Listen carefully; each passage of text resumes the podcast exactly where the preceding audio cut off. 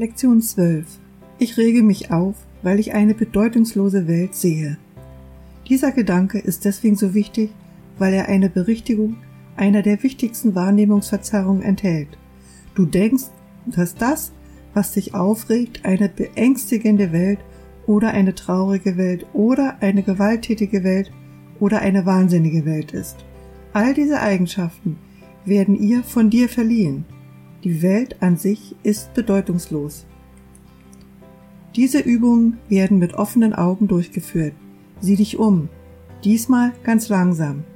Versuche dich in einen solchen Rhythmus zu bringen, dass dein Blick ihn in ziemlich regelmäßigen Zeitabständen von einem Gegenstand zum nächsten gleitet. Achte darauf, dass die Zeit bis zum Weitergleiten weder deutlich länger noch kürzer wird, sondern versuche vielmehr durchweg ein ausgewogenes, gleichmäßiges Tempo einzuhalten. Was du siehst, spielt keine Rolle. Das bringst du dir selber bei, wenn du allem, worauf dein Blick ruht, die gleiche Aufmerksamkeit und gleich viel Zeit widmest. Das ist ein erster Schritt beim Lernen, allen Dingen den gleichen Wert beizumessen.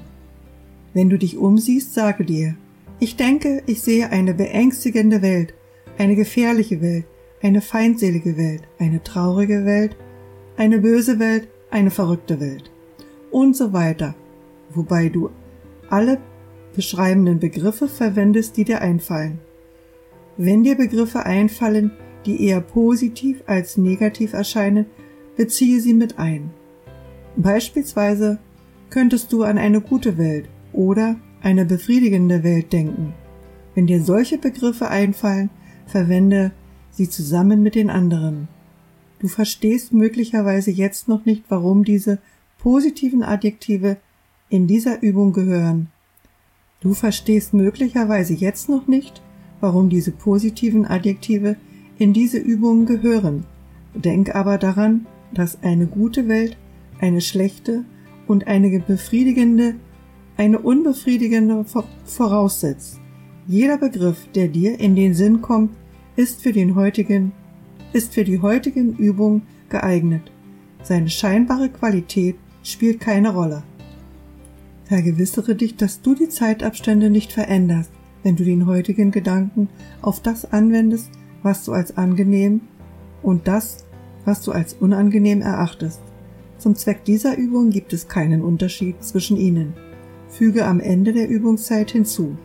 Aber ich rege mich auf, weil ich eine bedeutungslose Welt sehe. Was bedeutungslos ist, ist weder gut noch schlecht. Weshalb sollte dich also eine bedeutungslose Welt aufregen? Wenn du die Welt als bedeutungslos akzeptieren und zulassen könntest, dass die Wahrheit für dich auf sie geschrieben werde, würde es dich unbeschreiblich glücklich machen. Aber weil sie bedeutungslos ist, bist du genötigt, auf sie zu schreiben, was sie für dich sein soll. Das ist es, was du in ihr siehst. Das ist es, was in Wahrheit bedeutungslos ist. Unter deinen Worten steht Gottes Wort, unter deinen Worten steht Gottes Wort geschrieben. Die Wahrheit regt dich jetzt auf. Aber wenn deine Worte ausgelöscht worden sind, wirst du die Seinen sehen. Das ist das letztendliche Ziel dieser Übung. Drei oder vier Übungszeiten reichen aus, um den heutigen Gedanken zu üben. Die Übungen sollten überdies nicht länger als eine Minute dauern. Womöglich findest du selbst dies zu lang. Beende die Übung, sobald du ein Gefühl der Anstrengung empfindest.